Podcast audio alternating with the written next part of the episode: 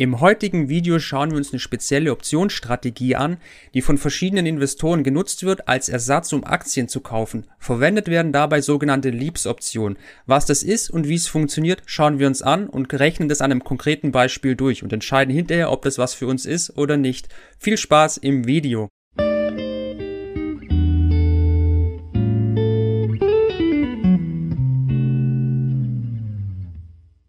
Wir möchten das Thema am besten gleich nochmal so starten, dass wir alle abholen, indem wir nochmal kurz definieren, was Optionen sind.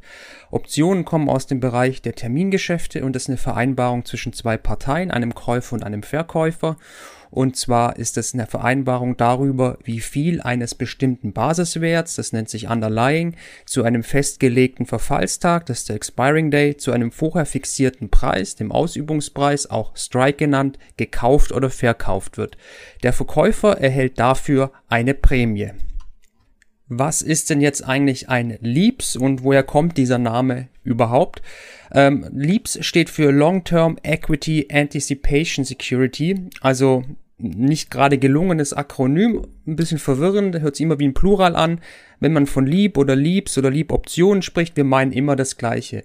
Im Prinzip ist es eine Option, so wie wir sie gerade kennengelernt haben. Also vertraglich ist da nichts anders. Die einzige Besonderheit ist, wann ein Lieb ein Lieb ist, ist die Laufzeit. Gibt es verschiedene Definitionen. Die meisten sagen, eine Lieb-Option ist eine Option mit einer Laufzeit von über einem Jahr.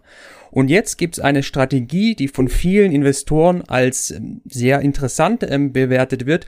Und zwar, indem man eine Leaps-Call-Option kauft als Aktienersatz. Was es damit auf sich hat, das schauen wir uns jetzt genauer an. Was benötigen wir denn jetzt, um die Strategie mit diesem Leaps Call ähm, durchzuführen, aufzusetzen.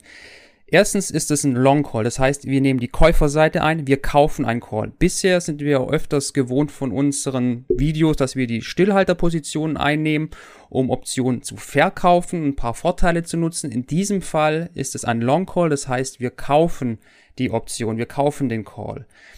Wir kaufen den Call auf einen Basiswert, von dem wir eine bullische Meinung haben, von dem wir glauben, dass er in der nächsten Zeit im Kurs steigen wird. Und die nächste Zeit definiert sich auch anders, wie wir das sonst vom Kanal gewöhnt sind, wo wir Stillhaltergeschäfte von 30 bis 40 Tage oft ähm, uns anschauen, sondern wir haben hier einen mittelfristig bis langfristigen Zeithorizont, also ein bis zwei Jahre jetzt, um ähm, unseren, unsere Meinung, dass die sich in die Wahrheit umsetzen kann.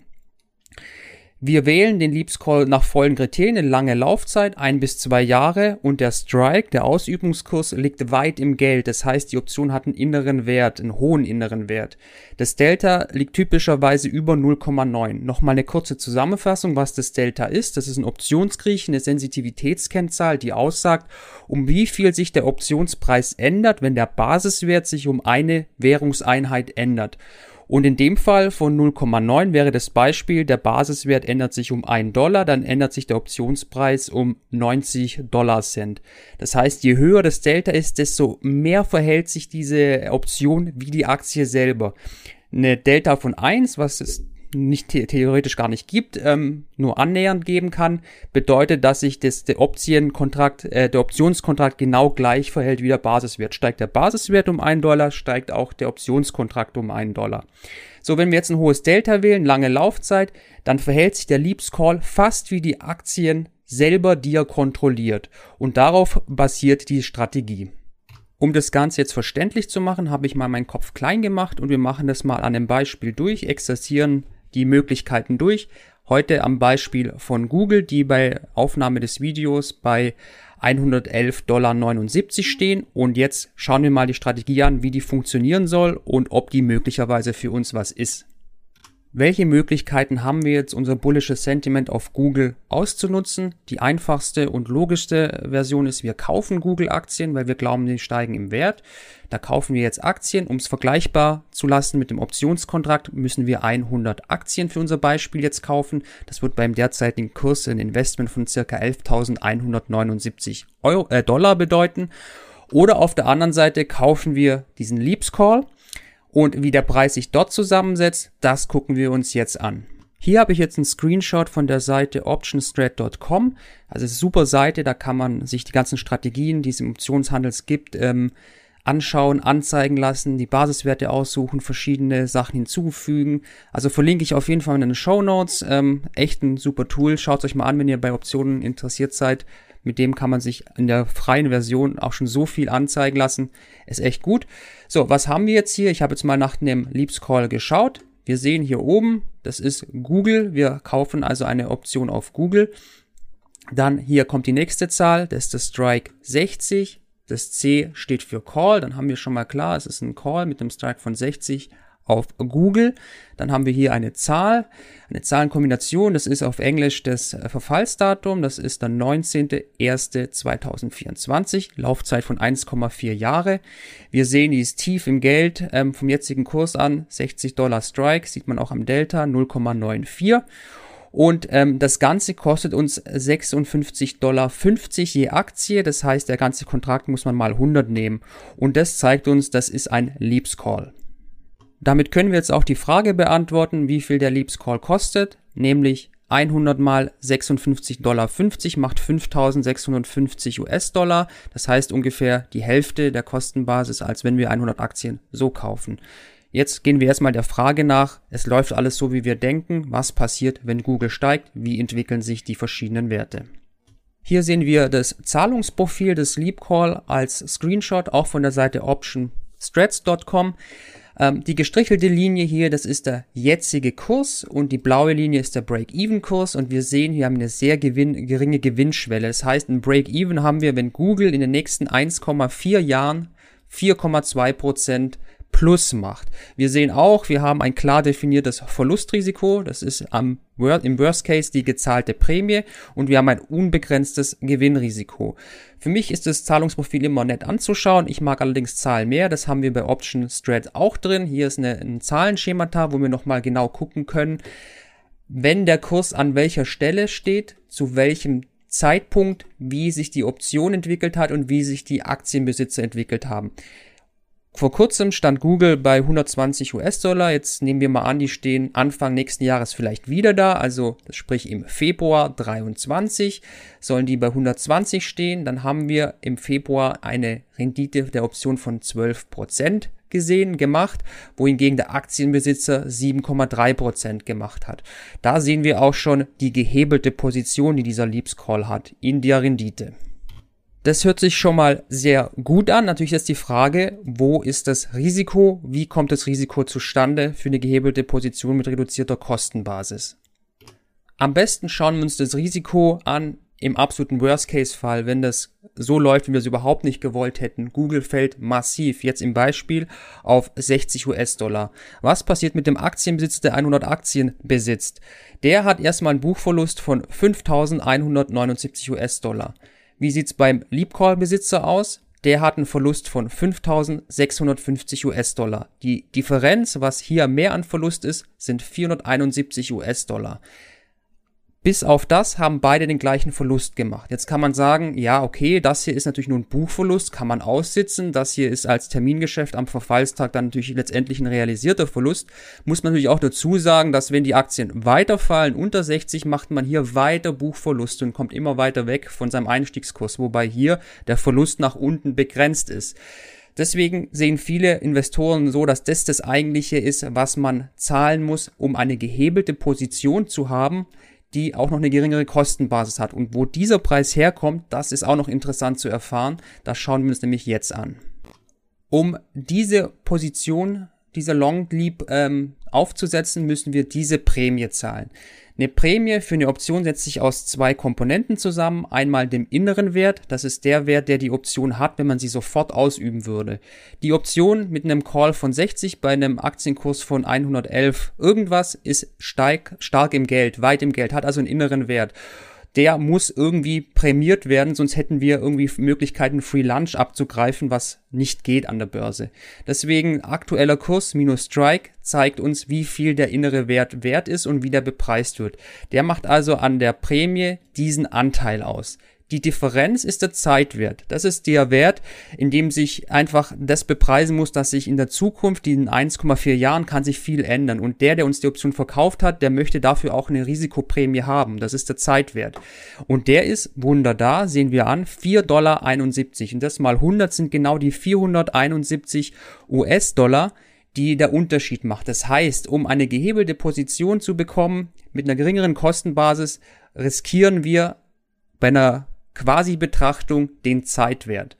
Das ist das Risiko und der Preis, um diese gehebelte Position eröffnen zu können. Man kann sich natürlich jetzt hier auch überlegen, wenn das soweit eintritt, dann haben wir das hier riskiert und verloren. Ähm, der Aktienbesitzer steht mit, mit minus 5.179 im Buchverlust und wir haben jetzt einen realisierten Verlust. Nur der hat das ganze Kapital noch gebunden und wir haben ja durch die Hälfte der Kostenbasis ungefähr die andere Hälfte, also nochmal 5400 US-Dollar zur Verfügung. Wir könnten jetzt also quasi hier auch wieder einsteigen in Google, wenn wir auf einen Turnaround äh, spekulieren oder wir haben das Geld für ein anderes Investment äh, zur Verfügung. Das hier ist komplett gebunden bei dem. Das ist auch so ein Vorteil, den man auch berücksichtigen muss, wenn man hier die Risikoanalyse macht. Die nächste Frage, die man sich natürlich auch stellen muss, wie komme ich aus dem Trade, aus dem Handel wieder raus? Denn es ist jetzt nicht unbedingt das endgültige Ziel, bis zum Verfallstag zu warten, 1,4 Jahre. Es kann in der Zeit ja auch durch die Volatilität am Aktienmarkt einfach mal Phase geben, wo wir quasi in einem Bereich sind. Google ist stark gestiegen und jetzt möchten wir eigentlich die Gewinne mitnehmen, weil wir jetzt glauben, das ist jetzt heiß gelaufen. Wir können jetzt eigentlich lieber die Gewinne mitnehmen. Da können wir mal ein Bild reingucken. Jetzt nehmen wir mal theoretisch an, wir sind ähm, Mitte nächsten Jahres. Das heißt, Februar, äh, nicht Februar, Juli 2023 und Google ist auf 146 US-Dollar gestiegen um 31 Prozent. Dann gucken wir mal, unsere Option hat 54 Prozent Profit gemacht. Jetzt wollen wir aus dem Trade rausgehen und die Gewinne einsacken. Wie machen wir das am cleversten? Weil es gibt auch da das ein oder andere zu beachten. Wir haben jetzt diese Option im Depot, die stark an Wert gestiegen ist in unserem Szenario. Jetzt haben wir zwei Möglichkeiten, wie wir aus dem Handel rauskommen.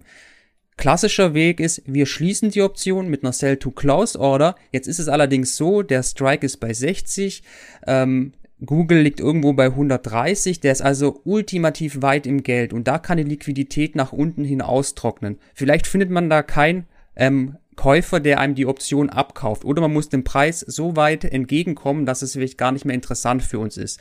Aber in dem Fall können wir einfach uns vom unserem Optionsrecht Gebrauch machen. Wir können die Option ausüben lassen und uns einfach den Zeitwert opfern, uns die Aktien, 100 Aktien einbuchen zu lassen von unserem Strike, den wir ähm, im Vertrag vereinbart haben, nämlich die 60 ähm, Dollar. Dann haben wir die Aktien für 60 Dollar drin und die können Sie direkt am Markt wieder verkaufen. Wir opfern also dann sofort unseren Zeitwert, das geben wir auf, was uns in dem Moment egal ist, weil wir haben ja einen sehr hohen Profit gemacht lassen uns die Aktien einliefern und verkaufen sie direkt am Markt wieder.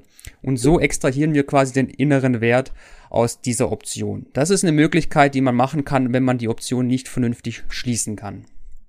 Kommen wir jetzt zum Fazit. Liebs Call kaufen, besser als die Aktien zu besitzen. Ist natürlich eine Frage, wird die Gemüter erzürnen, die kann man sicher nicht mit Ja und Nein beantworten. Das ist vom Investorentyp abhängig, vom Einzelfall, von der Erfahrung und so weiter und so fort. Dennoch finde ich die Vorteile recht interessant dafür, dass die, diese Strategie doch recht wenig Aufmerksamkeit äh, findet. Habe ich jetzt auch noch nicht so oft gelesen und gehört in den Büchern und in der Community. Von dem her ist es interessant. Ich teste es jetzt auch schon eine Weile. Ich bin recht überzeugt, dass das im Einzelfall sporadisch gelegentlich eine gute Ergänzung sein kann. Deswegen habe ich auch das Video jetzt gemacht. Ähm, die Vorteile ist einfach diese deutlich geringere Kostenbasis im Vergleich zum Investment in 100 Aktien. 50 ähm, Prozent ungefähr. Wir haben eine gehebelte Rendite. Das ist natürlich auch mal interessant für den normalen Aktien- und ETF-Investor, da auch mal so ein bisschen ähm, Pfeffer in sein Depot reinbringen zu können. Beispiel Google steht im Januar jetzt am Verfallstag bei 128 Dollar. Dann hat der Aktienbesitzer 15 Prozent Return gemacht, der Optionsbesitzer 20%, Prozent, also 33 Prozent mehr. Das kann schon mal interessant sein für einen. Mit dem freien Kapital können wir natürlich jetzt noch mehr machen. Also wir haben dieses Riesenkapital nicht in Google gebunden, sondern nur ein Teil davon. Mit dem freien Kapital können wir entweder den Zeitwert hatchen, wir können in sichere Anlagen gehen als Ausgleich für diese vielleicht doch riskantere Position, wir können das Dividendenportfolio weiter ausbauen oder wir können es einfach als Cash-Position liegen lassen. Die Kosten, die man hat, ähm, klar, die maximale Verlust ist die, ähm, ist die gezahlte Prämie im Worst Case. Ähm, allerdings hat auch der Aktienbesitzer einen erheblichen Buchverlust, wenn es tief nach unten geht. Das ist aber ein Buchverlust, das ist sicher vorteilhaft, weil man muss einfach nichts tun, vielleicht passiert noch mehr, aber es kann eben auch weiter nach unten gehen. Von dem her haben wir auch da eine Absicherung nach Verlust, äh, gegen Verluste weiter nach unten. Und wenn man so ein bisschen vergleicht, so quasi Vergleich macht, dann ist das, was wir opfern für diese gehebelte Position und Kostenbasis der Zeit wert. Aber es gibt natürlich auch Nachteile. Es ist natürlich klar, dass diese Lead-Position als Termingeschäft am Verfallstag eine reelle Position auslöst. Also entweder eine, Verlustposition oder eine Gewinnposition. Und das sollte man schon ins Verhältnis zu seinem Portfolio setzen. Man muss es ja auch überwachen. Optionen sind ja nichts, die man einfach kauft. Auch wenn sie eine lange Laufzeit haben, dann muss man nicht mehr drauf gucken. Wenn man ein einfaches Buy and Hold macht und nicht Buy and Hold in Check, dann ist das natürlich sehr viel verwaltungsärmer.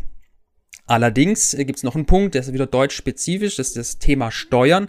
Das ist sowieso ein, ein, Punkt, der dafür sorgt, dass man Leaps jetzt nicht aus Spaß und standardmäßig machen sollte, zumindest im privaten Depot nicht, ähm, ist nämlich, dass das eine Option ist, die bei mit Buy to Open eröffnet wird. Das heißt, die fällt nicht in die Stillhalter-Terminverlustverrechnungs ähm, Kiste steuerlich, wo man unendlich Stillhaltergeschäfte glattstellen kann, sondern die ist in dem Topf mit einer Verlustverrechnungsbeschränkung von 20.000 Euro pro Jahr. Und da so eine Leaps-Position, ähm, wenn man sie so wählt, Deep in the Money recht teuer ist, hat man das relativ schnell aufgefüllt. Deswegen ist das für mich auch ein Grund, das wirklich nur in ausgewählten Situationen zu nutzen. Jetzt ist meine Frage an euch, was haltet ihr von dieser Leaps-Strategie? Benutzt ihr die schon? Wo seht ihr die Vor- und Nachteile? Und was muss man vielleicht noch bedenken? Schreibt es gerne in die Kommentare, lasst es uns wissen. Mehr Informationen gibt's auf dem Blog und wir sehen uns im nächsten Video. Bis dann, ciao. Wenn du auch mehr über den Optionshandel lernen willst, zum Beispiel, ob Optionen dir als Privatinvestor im Aktien-ETF-Bereich irgendwelche Vorteile bringen, Kleiner Spoiler, das können sie.